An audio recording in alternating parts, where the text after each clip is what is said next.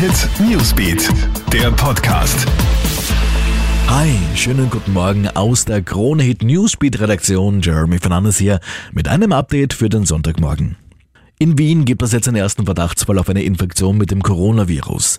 Eine 24-jährige chinesische Flugbegleiterin, die sich in Wien aufhält, könnte sich möglicherweise in China mit der Lungenkrankheit infiziert haben.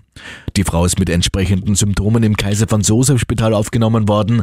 Dort heißt es nun, die Untersuchungen laufen auf Hochtouren. Bis aber endgültige Ergebnisse da sind, könne es bis zu 48 Stunden dauern. Bestätigte Coronavirus-Fälle wurden zuletzt aus Frankreich, den USA, Kanada, Australien und asiatischen Ländern wie Japan, Thailand, Vietnam, Singapur und Taiwan gemeldet.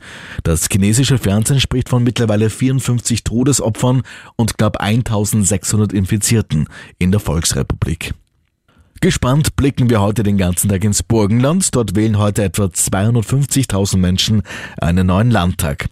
Das erste Wahllokal hat bereits um 6.45 Uhr aufgesperrt. Sechs Parteien treten an. Die SPÖ zum ersten Mal mit Landeshauptmann Hans-Peter Doskozil als Spitzenkandidaten. Glaubt man den Umfragen, scheint Platz 1 für die Sozialdemokraten nicht gefährdet zu sein. Wahlschluss ist um 16 Uhr. Ab dann gibt es eine erste Hochrechnung. Alle Infos dazu auf kronehit.at. Mindestens 30 Menschen sind durch die schweren Unwetter in Brasilien ums Leben gekommen. 17 weitere werden nach den tagelangen Regenfällen im Südosten des Landes noch vermisst.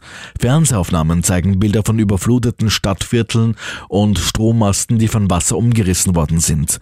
Die meisten Opfer starben bei Erdrutschen oder wurden unter den Trümmern ihrer zerstörten Häuser begraben. Und der Dschungel hat einen neuen König. Ich bin ein Star holt mich heraus. Das RTL Camp ist gestern ins Finale gegangen. Am Ende hatte Prince Damien mehr Zuschauerstimmen bekommen als der Ex-Boxer Sven Ottke und die Auswandererwitwe Dani Büchner.